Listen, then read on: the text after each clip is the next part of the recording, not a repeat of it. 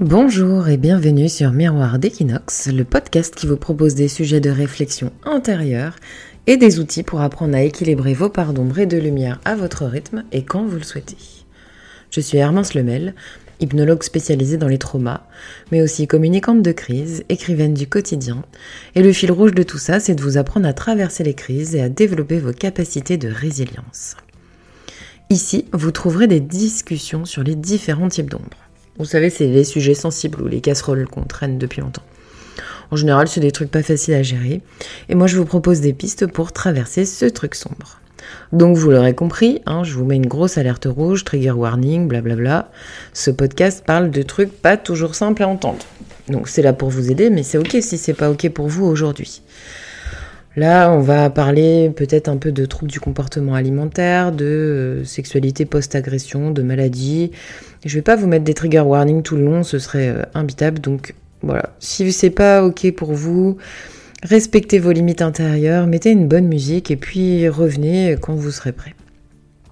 Pour ceux qui restent, voici donc l'épisode 15 dans lequel nous allons explorer notre rapport au corps, ce véhicule terrestre dans lequel nous passons toute notre vie et qui souvent prend cher, ou alors est pas très apprécié. Mais pourtant, la vache, il est résistant. Hein. Et puis vous le savez, ce podcast c'est aussi ma catharsis, donc j'assume mes parts d'ombre, je n'édite pas ce podcast, donc je bafouille des fois, je bug, vous entendrez parfois mes voisins, bref, c'est la vraie vie quoi.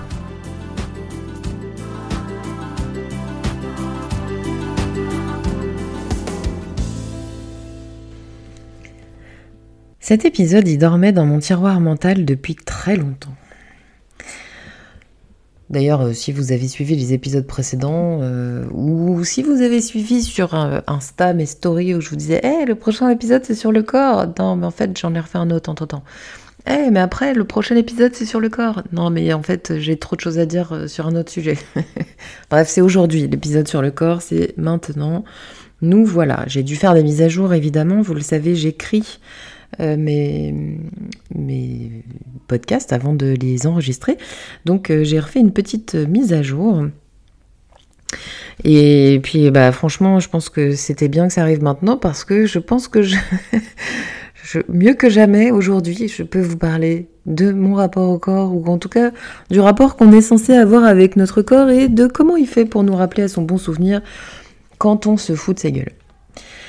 Alors, mes excuses, hein, c'était un petit peu euh, longuet d'attendre cet épisode. Je sais que certains d'entre vous m'ont euh, souvent envoyé des MP pour me dire Bah alors, il est quand l'épisode? Ça m'intéresse. Ça y est, c'est aujourd'hui. Euh, mon épisode du jour, il arrive que maintenant parce que, comme je vous le disais, mon quotidien a été très très chamboulé ces derniers mois. et puis là, bah, mon corps, il a dit stop. Voilà, là, je crois qu'il en avait ras-le-bol de moi. Et, là, euh, il a dit stop. Donc, plus de podcast depuis un petit moment. J'ai dû euh, suspendre aussi, ou en tout cas vraiment, vraiment, vraiment limiter euh, les séances au cabinet qui de toute façon vont s'arrêter dans les mois qui viennent. Et puis même au boulot, en fait, bah là, j'adapte toutes mes positions. Euh, mon rythme de travail. Euh, franchement, euh, ça va que je suis dans un environnement hyper bienveillant parce que c'est un peu relou, hein, je, dois, vous le dire. bref, moi qui suis toujours dans ma tête, il y a 15 ans, 10 ans, je disais, moi j'ai l'impression d'être un cerveau, et puis en dessous il y a une planche, et puis bon, il se trouve qu'il y a un truc, mais ah ouais, c'est mon corps, ouais. Bon, bah, croyez-moi bien qu'il m'a mis un bon, bon gros coup de semonce dans la tronche. Et là, c'est, j'ai plus le choix. j'ai été obligée de l'écouter, là, depuis, cet été, vraiment. Vous le savez, hein, depuis des années, j'ai des douleurs. Euh, voilà, c'est, comme ça. Depuis des années, je suis fatiguée. C'est un des symptômes de la maladie. Mais surtout, depuis des années, je fais comme les trois singes. Vous savez, je vois rien, j'entends rien, et je ne dis rien. Enfin, si, maintenant, je vous le dis. Mais bon, bref, vous comprenez l'idée. En fait, euh, limite, comme je vois rien, je dis rien, je, n'entends rien, bah, je m'en rajoute une petite couche. Hein, vite fait, histoire de dire, ouais, c'est bon, ça passe. Alors, des fois, j'ai pas le choix. Alors là, par exemple, la gestion avec mon papa, bah, j'avais pas le choix, je, suis unique. Donc, euh, qu'est-ce que vous voulez que je vous dise? Mais quelqu'un s'occupe de lui. Donc, euh, je me rajoute des trajets. Et puis, euh, ben, du travail, bah ouais, à un moment donné, je peux pas non plus dire non, je passe pas. Non, non, là, j'ai pas trop envie. Ça passe, ça passe. Allez, une petite dernière fois, ça passe. Non, mais j'en ai encore pour un quart d'heure, je finis vite fait je disais l'autre jour, j'ai un peu l'impression d'être, euh, vous savez, la personne qui vous dit quatre fois par an, euh, non mais c'est ma dernière clope et demain j'arrête. Et bah, j'ai un peu ça, un peu toxico de l'activité. Euh, mais bon, ça passe, ça passe jusqu'au moment où ça ne passe plus. Donc euh, là, quand le cerveau ne retient plus les infos, quand le brouillard mental, c'est la euh, seule chose qui existe comme météo intérieure, et quand marcher 200 mètres devient compliqué, et, oui, j'ai vécu ce moment où marcher 200 mètres, j'y arrivais même pas, là vraiment on se dit, il est grand temps de faire quelque chose. Le corps, c'est un sacré malin. Il grandit, il évolue, vous vous rendez compte de tous les changements qu'il vit depuis qu'il est tout petit bébé, en passant par l'adolescence et ce gros bordel hormonal, et puis à l'âge adulte, et puis ensuite il vieillit. On se rend pas compte, hein. tout ce qu'il absorbe, les chocs, les émotions, les histoires, les non-dits. On croit trop souvent, et à tort, hein, que le corps, c'est qu'une sorte de modelage, une espèce de pâte à modeler dans laquelle on vit et qu'on peut sculpter comme on veut. D'ailleurs, on nous le fait croire hein, depuis des années que on peut obtenir le corps que l'on veut, qu'il suffit de volonté, de sport, de régime hypocalorique. Puis bizarrement, ça engendre très souvent de la frustration, de l'incompréhension, voire carrément de la culpabilité. C'est fou. Vous vous rendez compte, on se sent coupable parce que tout le monde le dit. Par exemple, c'est pas compliqué de mincir. Il suffit de consommer moins de calories, etc. Ah oui, tu manges moins euh, si tu veux perdre du poids, c'est pas compliqué quand même.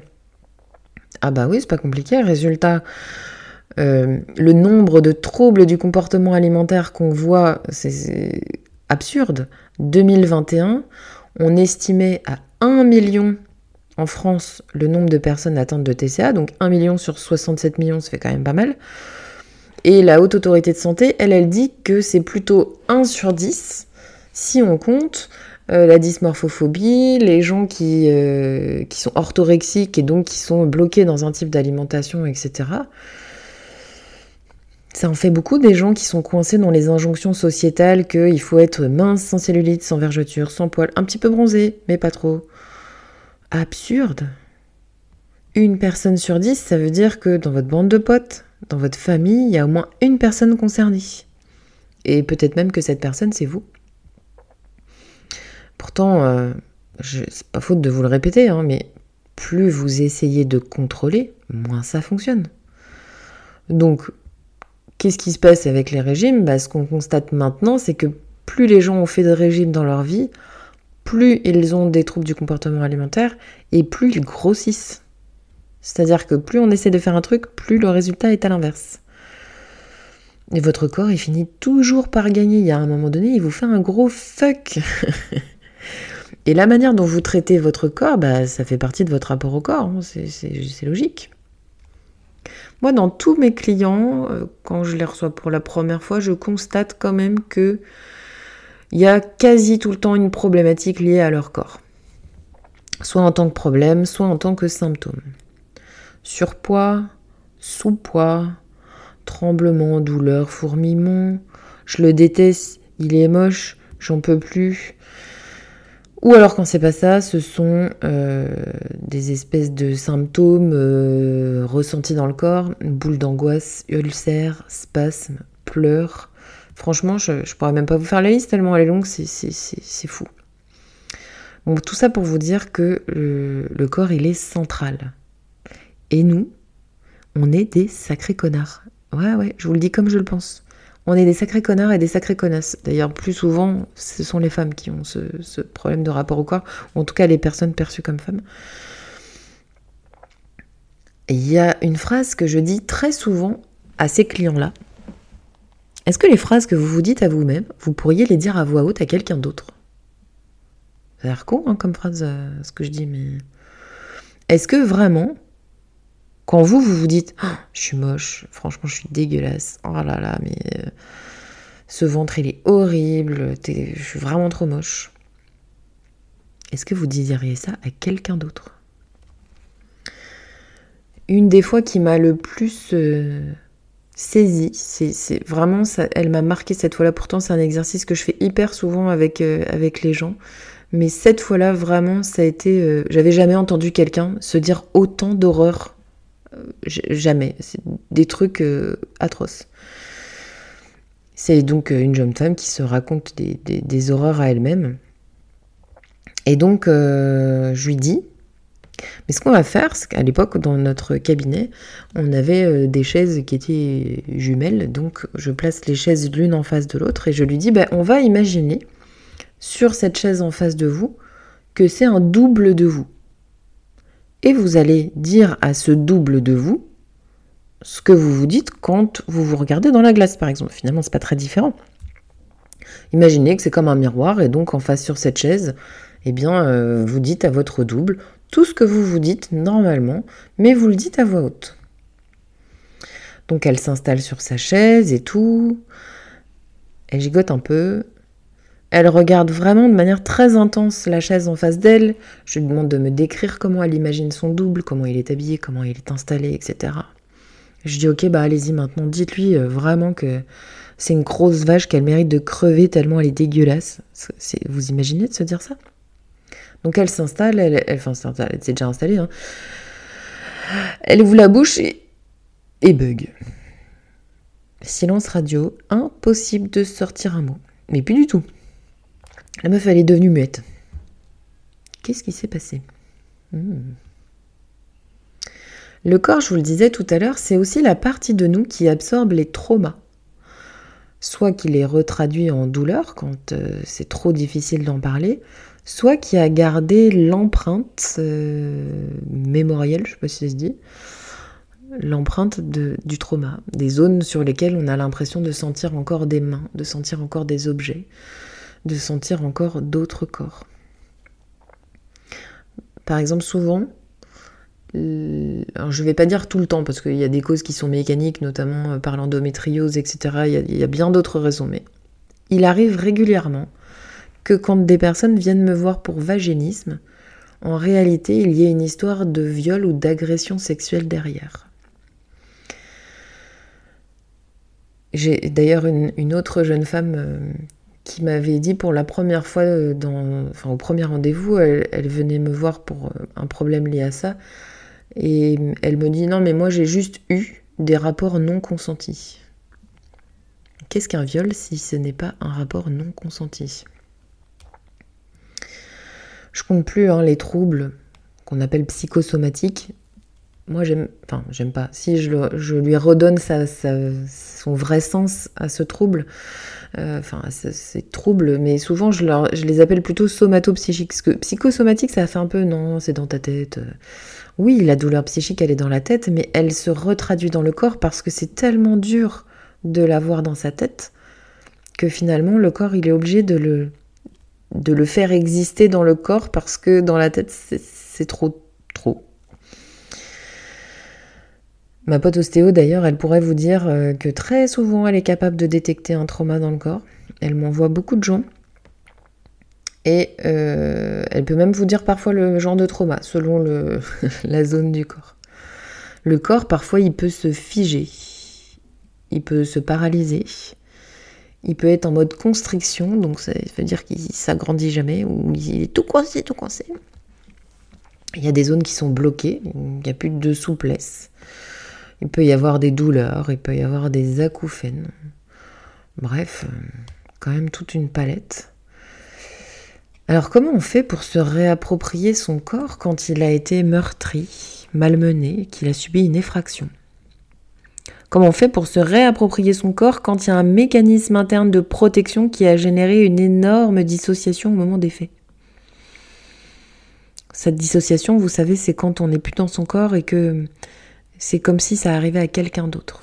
Parce que c'est trop dur, la réalité elle est trop dure. C'est pas systématique, hein, mais ça arrive. Cette dissociation, d'ailleurs, on la trouve aussi dans d'autres, euh, troubles psychiques ou d'autres problèmes, je sais pas trop comment appeler ça, euh, dans certaines maladies, dans certaines formes de dépression et d'addiction, on va avoir un type de dépersonnalisation qui fait que le corps compte plus. Donc on se lave pas, on mange pas, on se fait des bobos, on les soigne pas, mais du coup ça pourrit. Euh, ouais, on est détaché de son corps. En fait, c'est un vrai symptôme hein, qui existe. Mais pour le reconnecter, encore faut-il être conscient du problème. Encore faut-il être conscient que tout ça ne sont que des symptômes d'autre chose. Pour résumer, le rapport au corps, ce sont des symptômes, des comportements, mais aussi des attitudes, euh, des épaules rentrées vers l'intérieur, des yeux qui ne regardent pas dans les yeux, une tête baissée. D'ailleurs, la synergologie, c'est un peu l'art de, de combiner euh, des, micro-mouvements avec des significations, ou en tout cas des tendances. Vous savez, c'est le fameux Dr Lightman qui vous dit hum, Tu t'es gratté le nez trois fois sur l'aile gauche en soulevant le sourcil droit et avec l'oreille qui frémit, ça veut dire que tu mens. Euh, alors, c'est pas aussi exact que ça, mais enfin, il y a quand même des vraies grosses euh, tendances du mouvement corporel qui traduit un type de pensée. Votre rapport au corps, en gros, il peut raconter presque tout de vous.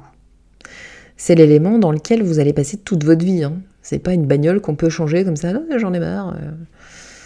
C'est votre seul moyen d'être en relation avec le monde. Ça vaut le coup quand même de faire un peu gaffe, non? Grâce à lui, vous parlez, vous êtes en mouvement, vous vivez. Peut-être même que vous ressentez des choses cool des fois. Votre corps, c'est votre véhicule terrestre. Il faut le chouchouter du coup. Ok, Hermance, mais on fait ça comment? Eh, Je me pose la question à moi-même. Hein. Vous vous rappelez les cordonniers les plus mal chaussés, tout ça, tout ça. Je vous le disais tout à l'heure, souvent la douleur, c'est euh, le premier moyen de euh, reconnexion au corps. Alors c'est très chiant, c'est vraiment pas le plus agréable, mais alors par contre c'est très efficace. Alors, je ne vais pas vous prescrire de souffrir, ce serait absurde. On va chercher d'autres choses. Le premier moyen de se reconnecter à son corps, je trouve, qui est un moyen utilisé dans beaucoup de, de je sais pas des thérapies, mais en tout cas des, je ne sais même pas comment on va appeler ça, donc je vais vous dire le mot, de, technique, euh, c'est la respiration. En méditation, en sophro, en pilates. Euh, Bref, même en hypnose, hein, on va utiliser très souvent en prépa mentale aussi la respiration.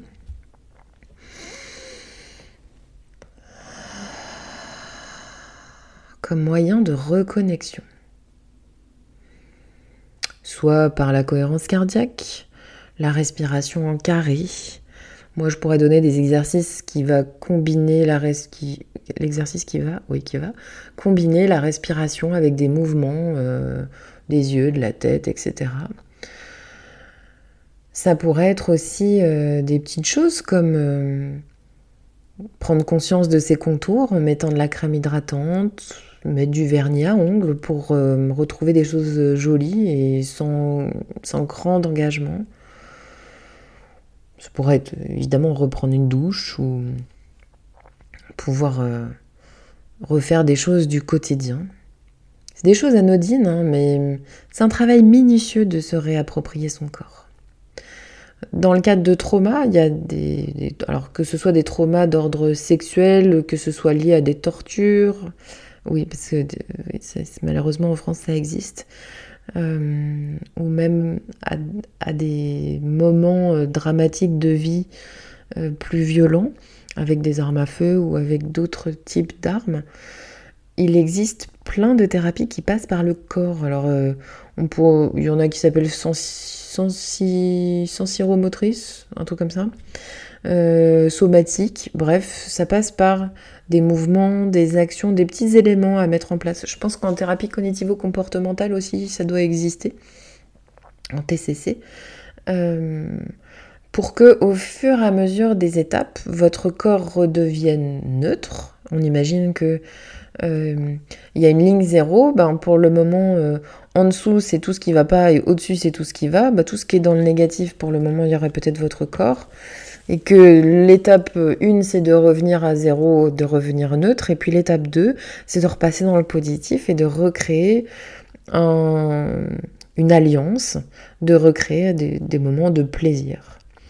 En sexologie aussi, il y a tout un pan qui travaille sur euh, comment on fait pour se réapproprier sa sexualité post-viol post-agression. Euh, qui passe par le corps, qui passe par euh, tout un tas d'étapes à faire. Bref, de la même manière que votre corps se rappelle à vous par des éléments séparés, parfois tout petits ou ponctuels, bah, ça me semble à moi plus facile de recommencer à se connecter avec des petits éléments, jusqu'à au fur et à mesure agglomérer de plus en plus pour qu'on reprenne conscience de la totalité de son corps.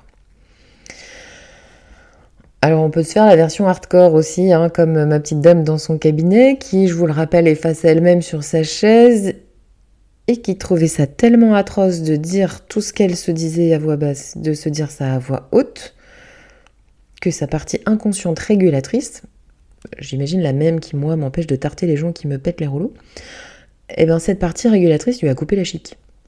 Plus de son, rien. Au bout de quelques minutes, elle finit par me dire d'une toute petite voix oh, C'est horrible de dire ça à quelqu'un, je suis désolée, mais moi je peux pas faire votre exercice. Alors vous l'aurez compris, moi mon objectif c'était pas qu'elle s'insulte évidemment, mais qu'elle se rende compte à quel point elle était odieuse avec elle-même et que forcément ça pouvait pas fonctionner en fait. On ne peut pas avoir une relation toxique avec soi-même sans en payer les conséquences. On n'en parle pas assez, mais c'est comme une relation avec quelqu'un d'autre. Si quelqu'un vous insulte, euh, vous rabaisse, n'arrête pas de vous faire des reproches euh, ou des... C'est quoi l'inverse de compliment Des critiques? Euh, ben, soit vous allez oser partir, mais là c'est votre propre corps, donc euh, bon courage. Bah, soit malheureusement vous allez subir et vous ratatiner sur vous-même jusqu'à ce qu'à un moment donné vous en puissiez plus, parce que c'est horrible d'être toxique avec quelqu'un, mais c'est encore pire avec soi-même. Imaginez ce qui se passerait si vous vous mettiez parler à vous-même comme vous le feriez avec votre meilleur ami. Qu'est-ce qui se passe si à l'inverse, vous devenez celle qui vous encourage le plus, celle qui vous fait euh, des, compliments, qui vous permet de prendre confiance en vous? Des meilleurs amis, des partenaires amoureux de vie sont censés être des gens qui vous tirent vers le haut, mais vous aussi, vous êtes censé être cette personne qui vous tire vers le haut. Alors il y en a qui me diront ouais mais bon j'ai pas envie d'avoir le melon, j'ai pas envie d'avoir trop la confiance et tout. Croyez-moi, on a encore de la marge. Hein. Si vous en êtes là, c'est que avant qu'on arrive à l'autre bout du spectre, à mon avis, on a largement de quoi graduer les choses de manière beaucoup plus tempérée que ce que vous craignez. En tout cas, si vous essayez pardon, d'aller à l'envers de votre corps ou en tout cas de ce qu'il a besoin, c'est sûr que il va vous mettre dans les dents à un moment donné. Votre corps, par exemple, il a besoin d'assez de nourriture pour fonctionner. Alors, il a besoin d'amour, d'affection, etc. On vient de le voir, mais il a aussi besoin euh, de, de bouffer, de, de kiffer, de, de bouger. Il a besoin de liberté, il a besoin de suivre ses envies. Moi, quand j'entends les gens qui me disent Non, mais quand j'ai envie de chocolat, je mange des carottes, mais ça, ça va pas en fait ça va pas. C'est comme si votre amoureux ou votre amoureuse, quand vous avez envie d'un câlin, il, vous disait euh, euh, Bah non, tiens, relis plutôt le mot que je t'ai écrit pour ton anniversaire. Ok, c'est pas que c'est pas, c'est nul un mot, les carottes non plus, c'est pas nul. Mais c'est pas ça dont j'ai besoin en fait. Je, je trouve ça tellement absurde, mais les gens se rendent plus compte de ce qu'ils font et de ce qu'ils se disent. La chose la plus respectueuse à faire quand on veut une belle relation, de, proximité, d'intimité, de, quand on veut un lien fort avec quelqu'un et avec son corps, ben on respecte ses envies. Alors parfois c'est pas toujours possible, on est d'accord. Mais euh, encore une fois, il y a une différence entre c'est pas toujours possible et je te fais avancer à coup de à coup de pompe dans le derche et à coup de, de critiques acerbes parce que euh, sinon tu vas te ramollir. Mais n'importe quoi. Je, comprends hein, que des gens fassent ça, mais ça me révolte que vous vous maltraitiez de cette manière. Devenez votre meilleur ami. Devenez la personne qui va être la plus bienveillante avec vous, Mais ça passe aussi par si j'ai envie de chocolat, je mange du chocolat. Y a un moment donné, j'ai envie de carottes, je bouffe des carottes. Ceux qui viennent à l'apéro chez moi savent qu'il y a toujours un kilo de baby carottes dans mon frigo parce que on a une passion pour les carottes à la maison. Et pourtant, on mange aussi du chocolat. Hein, tout va bien, merci. En tout cas, au sujet de l'alimentation intuitive, hein, si vous voulez euh, en savoir un peu plus, il y a plein de comptes Insta. Euh, il y a celui de Anne Pios, de Sophia Anti-Diète Culture ou de Last Quiche qui sont super. Il y a le bouquin de Evelyne Tribol et de Elise Reich qui sont vraiment euh, les pionnières en alimentation intuitive, je pas faire un cours là-dessus, mais bref, si ça vous intéresse, je vous invite grandement à aller voir. C'est très intéressant de voir comment on peut se réapproprier son corps à ce niveau-là. Et oui, parce que en vrai, à un moment donné, on n'a plus le choix, on est obligé de l'écouter, notre corps, parce que vous l'aurez compris, j'espère, au bout de 20 minutes à vous rabâcher les choses, il aura toujours le dernier mot. Et oui, euh, vous le savez peut-être, mais euh, je prépare mentalement euh, certains éléments à passer des tests spécifiques d'élite. Et donc je parlais avec une amie très proche qui est Méninge Muso pour ne pas la citer, que vous retrouverez sur Instagram, qui est ma pote à la compote avec qui on vit nos petites galères du quotidien à la gazerne. Euh, et elle me dit, ouais, enfin bon, euh, le mental il fait tout, sauf qu'il y a un moment donné, euh, ton corps, eh ben, si on le prend pas en compte, il va forcément te le remettre dans les dents, hein, regarde-toi. Et là, je me dis, putain, mais elle a tellement raison en fait. Et j'ai beau le dire et le répéter, j'ai aussi la croyance que le mental fait tout, mais en vrai, pas du tout. Et le corps aura toujours le dernier mot. Il y a un moment donné, euh, si vous l'écoutez pas, bah, croyez-moi qu'il va finir par vous se faire entendre. Hein. Puis alors lui, il ne choisira pas le moment qui vous arrangera pour vous mettre une petite claque dans les dents. Il choisira le moment où il est au rupteur. Et que vous soyez en plein rush au boulot, en train de gérer un truc pour votre famille, une grosse fête ou je sais pas quoi, ou en train simplement de, jongler avec votre quotidien, il vous arrêtera. Burnout, dos bloqué, fracture de fatigue, accident con, il trouvera toujours le moyen de vous hurler dessus. Et je me revois dire à cet autre ami cher à mon cœur, je parle de tous mes amis aujourd'hui, euh, qui habite dans les Pyrénées. Un jour, je lui ai dit, si tu décides pas toi-même du moment où tu t'arrêtes, et le jour où ton corps il va t'arrêter, par contre, ça va être un sacré bordel au niveau de l'organisation. Et elle m'a entendu. Alors plutôt que de subir le moment de rupture, par exemple, un putain de 10 août quand vos douleurs arrivent alors que justement vous êtes en vacances, plutôt que de subir ça. Hein.